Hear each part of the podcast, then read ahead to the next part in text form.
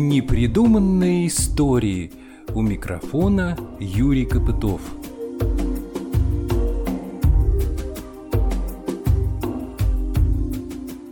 Возвращаясь к теме, посвященной музеям Орловщины, которые созданы руками энтузиастов, хочу еще раз сказать, что о них известно не так много, как о тех, которые финансируются государством. Да они и не стремятся составить кому-то конкуренцию, существуют в своем ограниченном пространстве, имеют свою аудиторию, рады уже тому, что они хотя бы есть, и никто им не мешает существовать.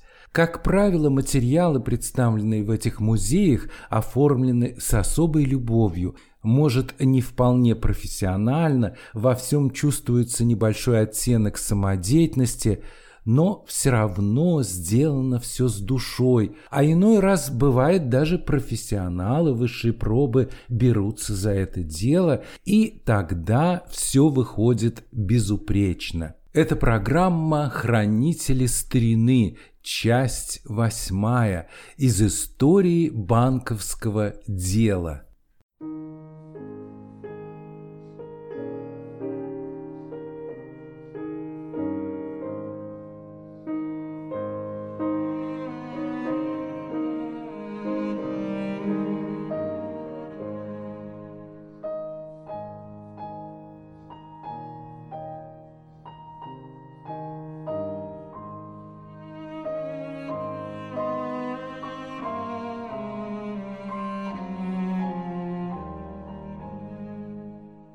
Почти два года я пытался попасть в музей истории банковского дела, который существует в Орле.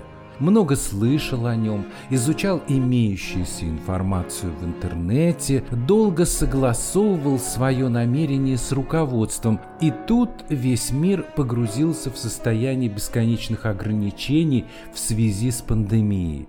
Центральный банк России тоже ввел строгие меры эпидемиологической безопасности, потому уже и не надеялся на положительный результат. И вдруг дверь приоткрылась. Все случилось в одночасье.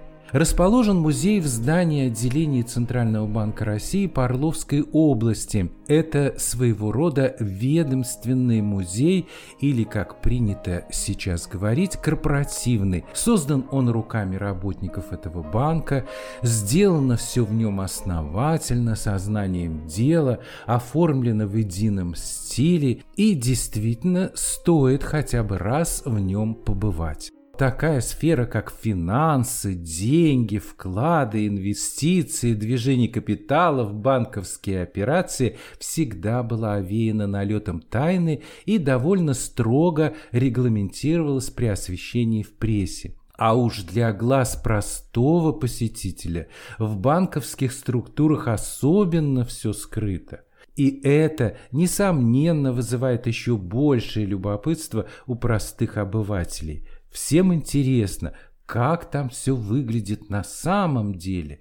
Судя по всему, устроено все очень основательно, ведь эта сфера деятельности человечества появилась очень давно – имеет свою историю и традиции, в ней все четко отработано до мелочей, создано для этого необходимые учреждения и существуют четкие алгоритмы их функционирования. Более того, без всего этого мы уже просто не можем существовать. Банковская система очень важна для всех, для государства и общества, для экономики и бизнеса, даже для каждого из нас. Без нее просто ничего не будет, все вокруг остановится, особенно сегодня, в нашем сложном и динамичном мире. Поэтому прежде чем мы отправимся в музей и там познакомимся с экспонатами, я коротко напомню о том, с чего все в этой сфере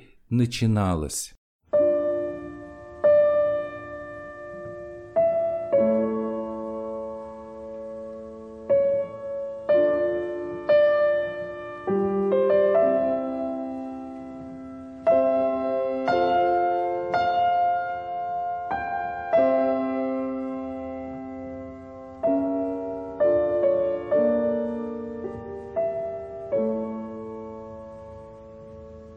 Оказывается, получить определенные средства под проценты можно было еще во времена древних цивилизаций. Об этом свидетельствуют дошедшие до нас письменные сведения из Вавилонии – в VII веке до нашей эры так называемые греческие менялы уже принимали у своих клиентов в кавычках вклады и выдавали суды под залог имущества. Затем эту практику у них переняли древние римляне и распространили приобретенные ими навыки на западные земли вплоть до Испании и Англии, используя для этого дела уже общие банковские правила – в средние века интерес к банковским услугам заметно оживился. В обороте уже было много различных денежных монет. Без них невозможно было торговать. Тогда-то и появилось слово «банк», так называли лавку, на которой сидели те самые менялы, ведь слово «банко» в переводе с итальянского языка значит «скамья» или «лавка». Уже в те времена менялы, то есть банкиры, уже могли вести счета своих клиентов и занимались безналичными платежами. Первый государственный банк был создан по решению Сената Венецианской республики в 1584 году. Затем в 1609 году появился Амстердамский банк, а уже через 85 лет был организован первый эмиссионный банк, отвечающий за выпуск бумажных денег. Это был Банк Англии. Что же касается нашей страны, то еще в 1665 году в Обскове появилось первое подобие кредитной организации, которое ориентировано было на купечество. При императрице Анне Иоанновне из монетного двора стали выдавать под определенный процент суды. В 1754 году по указанию Елизаветы Петровны в России появились первые кредитные банковские учреждения – дворянские заемные банки в Петербурге и Москве, а также купеческий банк в Петербурге. Во время правления императора Александра I, который запомнился амбициозными проектами государственных преобразований, банковское дело подверглось значительным изменениям, пишет в своей статье доцент МГИМО Николай Топорнин. Тогда, в 1810 году, для упорядочения денежного обращения улучшения и совершенствования системы коммерческих кредитных организаций в Российской империи была организована комиссия погашения государственных долгов. Через семь лет появился Совет государственных кредитных установлений, после чего император Александр образовал в стране Государственный коммерческий банк. В его манифесте по этому поводу было сказано, желая открыть купечеству способы к облегчению и расширению коммерческих оборотов, признали мы за благо вместо существующих ныне учетных контор, коих действия не приносят торговле ощутимой пользы, учредить государственный коммерческий банк. Однако интенсивное развитие банковского дела в России началось все же сразу после отмены крепостного права. Тогда заметными темпами стала развиваться промышленность, торговля и ремесленничество в России. Важно отметить, что в период правления императора Александра II, снискавшего себе славу царя-либерала и реформатора, вся существовавшая система кредитных организаций была реформирована реформирована кардинальным образом, а сами преобразования начались в 1860 году с утверждения устава Государственного банка империи. На официальном сайте Центрального банка России можно найти информацию об этом. Цитирую. В 1860 году российский император Александр II подписал указ об образовании Государственного банка. Так началась история Банка России. Согласно уставу, банк должен был способствовать оживлению торговых оборотов и упрочению денежной кредитной системы. Его первым управляющим стал известный банкир, предприниматель и благотворитель Александр Штиглиц – Баланс Государственного банка тогда составлял 798,5 миллионов рублей. На кредитные операции приходилось 45 миллионов 800 тысяч рублей, а золотой запас составлял 81 миллион 700 тысяч рублей. Денежной единицей в стране считался серебряный рубль, содержавший 18 граммов чистого серебра.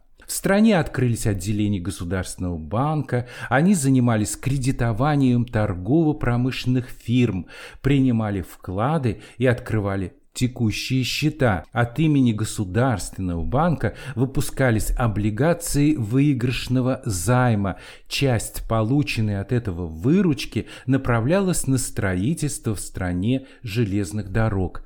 С 1865 года на протяжении 20 лет Государственный банк отслеживал поступления от крестьян платежей за выкуп у помещиков земельных наделов в рамках проведения крестьянской реформы 1861 года.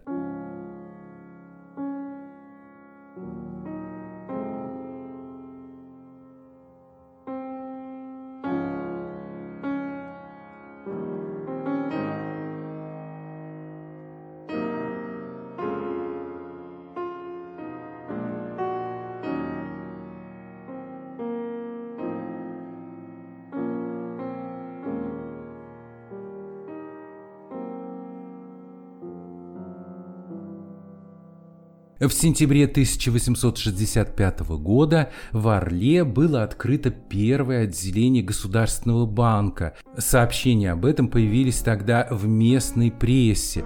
Работало это отделение на улице Садовой в здании казенной палаты.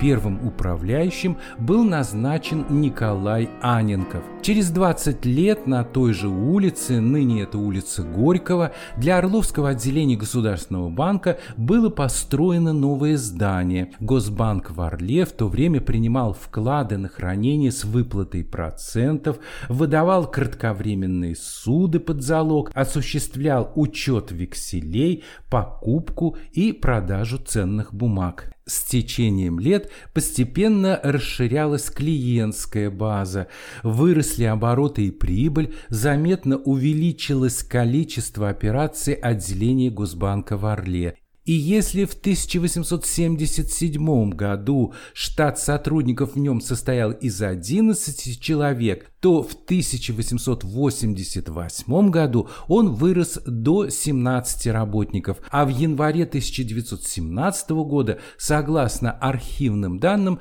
количество служащих Орловского отделения Государственного банка насчитывало уже 124 сотрудника.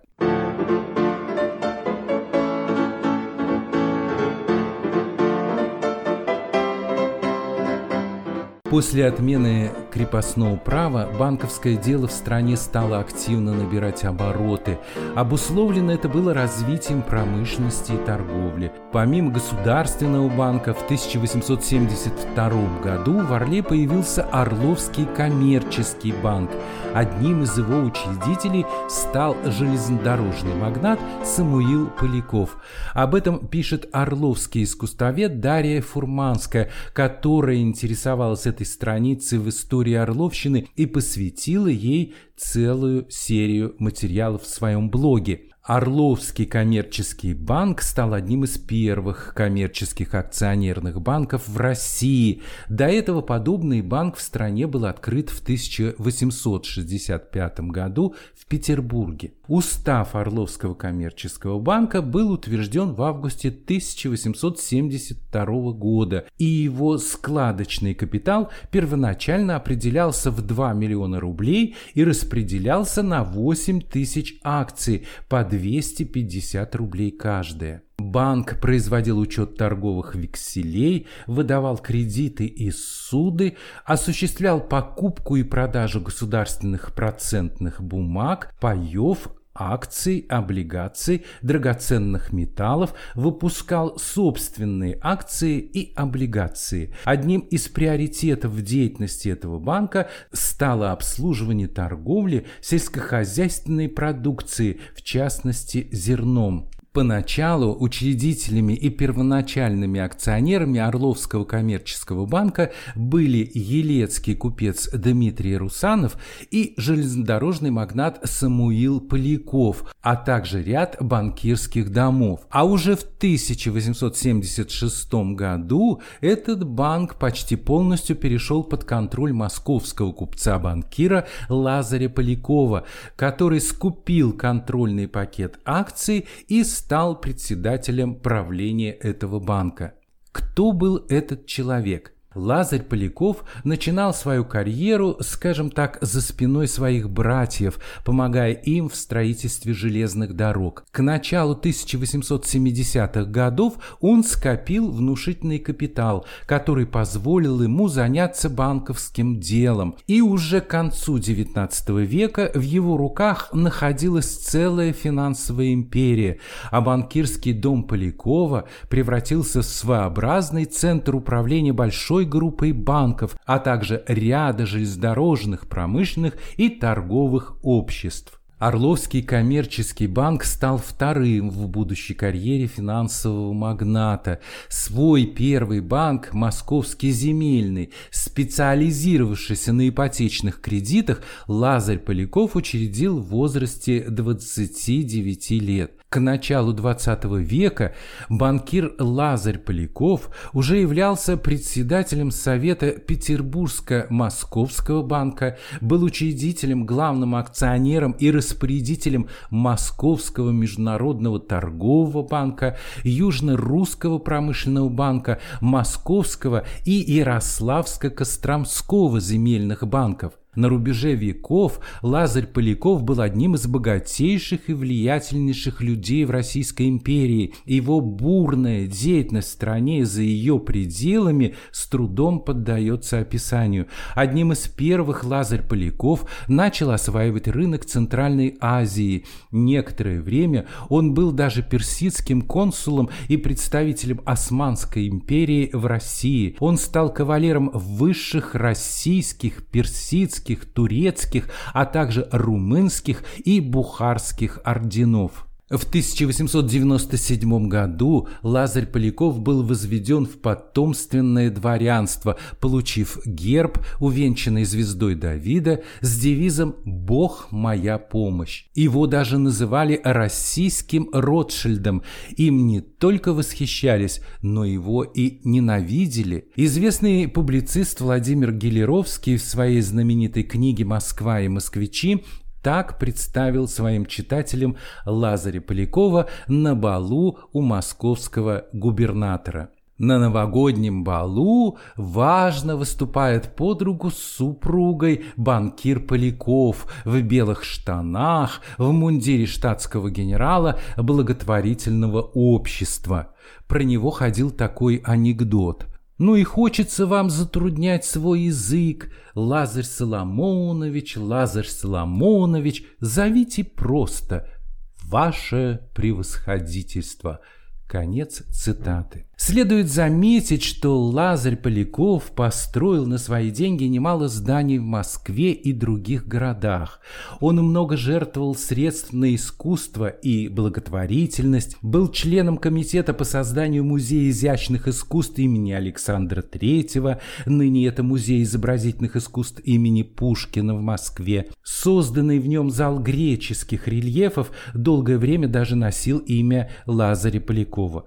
Он также пожертвовал пожертвовал значительные суммы денег на Румянцевский музей, а еще его называли предполагаемым отцом знаменитой русской балерины Анны Павловой. И вот к началу 20 века дела банковской империи Лазаря Полякова пошли совсем плохо, а уже к 1908 году ситуация окончательно вышла из-под контроля. Стало известно, что долги его банкирского дома почти вдвое превышают стоимость активов. Мнения в правительстве тогда разделились. Одни считали, что надо спасти империю Полякова, поскольку от нее во многом зависела экономика России. Другие категорически возражали против этого.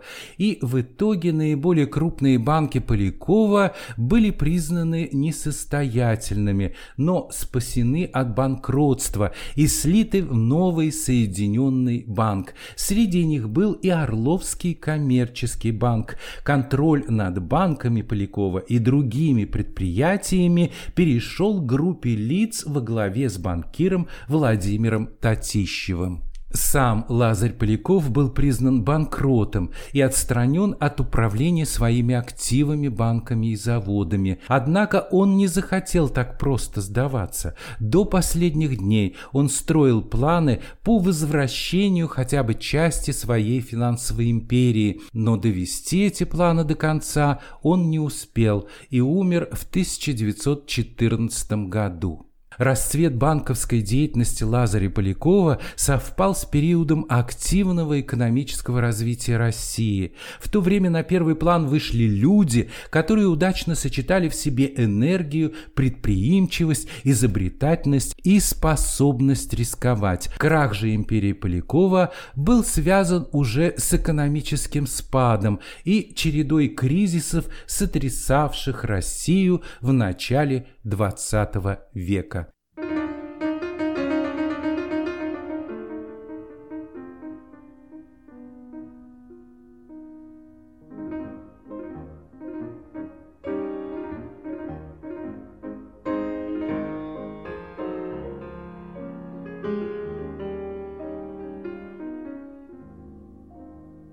Вернемся к истории появления в 1872 году в губернском городе Орловского коммерческого банка.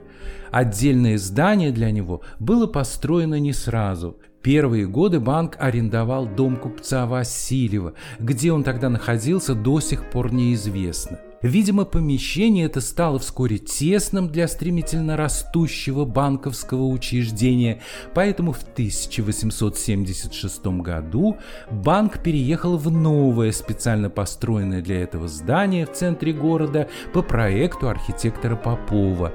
Участок под него на улице Гостиной был тогда куплен у орловского купца Лепешова, у которого там стояли его лавки и жилой дом – как выглядело это второе в истории банка здание, тоже неизвестно. Вскоре владельцы банка и это здание сочли недостаточно представительным для своего учреждения, поэтому в 1897 году на его месте было решено построить новое. Оно сохранилось до наших дней и считается одним из самых красивейших зданий Орла. Бурный экономический подъем в стране позволял тогда Лазарю Полякову строить для своих банков здания, отражающие возросший статус его финансовой империи. В 1897 году почти одновременно в Москве и в Орле началось строительство масштабных зданий для банков, входивших в банкирский дом Лазаря Полякова. Орловский коммерческий банк со временем создал отделения во многих городах Российской империи. Они были открыты в основном в южных регионах, богатых хлебом и были ориентированы на кредитование торговли зерном. К 1907 году таких отделений было уже 23, в том числе в Ельце, Брянске, Ливнах, Новозыбкове, Тамбове, Сумах, Вильне, Ковне, Гомеле, Херсоне, Кременчуге или Советграде, Полтаве, Ахтырке, Калуге, Бобруйске, Липецке, Стародубе, Белгороде и Сарапуле. В начале 20 века во многих этих городах для отделения Орловского коммерческого банка были построены новые здания. Некоторые из них сохранились до наших дней. Но эти прекрасные здания того времени заметно уступают по красоте и масштабам зданию Орловского коммерческого банка. По мнению историков и искусствоведов, это самый яркий в Орловской области образец архитектуры в русском стиле. Лазарь Поляков поручил строительство главного здания коммерческого банка на улице Гостиной в Орле знаменитому московскому архитектору Сергею Родионову. Он и разработал для этого проект – который состоял из двух корпусов, соединенных между собой переходом и включал в себя несколько одноэтажных пристроек. Строительство корпуса, выходившего на улицу Гостиную, было закончено в 1899 году, а через год было достроено и второе здание, обращенное фасадом на набережную реки Орлик, и в нем были устроены квартиры для служащих банка. Украшали оба здания шатровые крыши со шпилями, фигурная кирпичная кладка и белокаменная резьба, а стены корпуса со стороны орлика были украшены еще и цветными изразцами. Выбор архитектуры в русском стиле, вероятно, был продиктован вкусами самого Лазаря Полякова. Видимо, он считал, что именно русский стиль больше всего соответствует вкусам провинциального купечества, которое и было в тот момент основным клиентом Орловского коммерческого банка. Отмечу, что в 1895 году в Москве на Большой Якиманке по проекту архитектора Николая Поздеева был построен удивительный дом-терем для купца Игумнова. Фасад этого здания был выполнен в духе русской архитектуры XVII века с декоративными элементами, позаимствованными у старинных ярославских церквей и храма Василия Блаженного. Возможно, именно это великолепное здание в Москве вдохновило архитектора Сергея Родионова, и он выбрал такой же стиль для проекта здания Орловского коммерческого банка. Многие до сих пор отмечают, что эти два прекрасных здания в Москве и в Орле внешне очень похожи. Сегодня в бывшем доме купца Игумнова в Москве располагается посольство Франции, а в бывшем здании Орловского коммерческого банка расположено областное управление Центрального банка России. Здание Орловского коммерческого банка на улице Гостиной, построенное на рубеже XIX и XX веков, с самого открытия стало одной из архитектурных жемчужин Орла. А банк с самого начала своего существования имел заметный авторитет среди представителей Орловского купечества и деловой среды. Он был для того времени учреждением, оборудованным обширными и надежными подземными хранилищами, и потому жители города без особых сомнений доверяли этому банку свои сбережения и драгоценности. Виды банка еще в процессе строительства были широко растиражированы на открытках того времени. Благодаря этим многочисленным фотографиям можно теперь увидеть те изменения в облике здания, которые произошли за многие годы его существования. И можно обнаружить некоторые утраченные детали этого прекрасного в прошлом шедевра. Особенно заметны изменения в облике корпуса банка, который расположен на улице Гостиной. Именно он был очень сильно поврежден во время войны и получил больше всего разрушений как снаружи, так и внутри. Однако сохранившиеся старые фотографии отражают только внешний облик корпусов бывшего Орловского коммерческого банка, а вот каким было его внутреннее убранство, долгое время оставалось тайной. К тому же в этом здании теперь находится областное управление Центрального банка России, и это одно из самых режимных учреждений в городе, и войти в него, что называется, с улицы, просто невозможно. Но раз в год Орловское отделение Центрального банка России проводит День открытых дверей и участвует во всероссийской акции «Ночь в музее». И тогда появляется возможность увидеть, как выглядит сегодня это знаменитое здание внутри. А еще в Музее истории банковского дела, который расположен в здании банка, можно увидеть старые фотографии. Вот на них-то и отражено то внутреннее убранство, существовавшее здесь раньше. Оказывается, что это здание, построенное в русском стиле и стилизованное под боярский терем XVII века, внутри не было похоже на боярские палаты с низкими сводчатыми потолками. Интерьеры внутренних помещений банка были выдержаны в классическом стиле с колоннами и лепниной, как в Древнем Риме. И такое несоответствие наружного облика здания с его внутренней отделкой было в то время в порядке вещей. Тот же дом купцов Игумного в Москве, который послужил примером для автора проекта Орловского банка, внутри тоже оформлен в стиле классицизма. Однако сегодня внутренний облик здания бывшего коммерческого банка очень отличается от того, как было в нем в самом начале. Большая часть этой великолепной отделки была утрачена в годы войны и не была восстановлена в прежнем виде. В 70-е годы прошлого века во многом изменился и внешний облик этого здания после того, как его покрасили красной кремлевской краской. Изначально стены Орловского коммерческого банка были облицованы кирпичом желтоватого цвета, и он выглядел выглядел почти так же, как дом купца Игумного в Москве.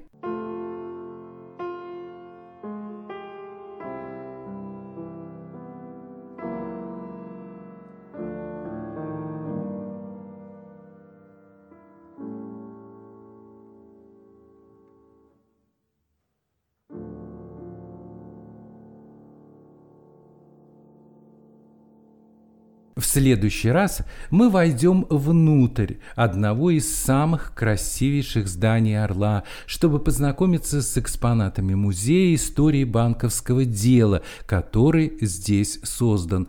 А это была программа «Хранители старины», часть восьмая из истории банковского дела. С вами был Юрий Копытов.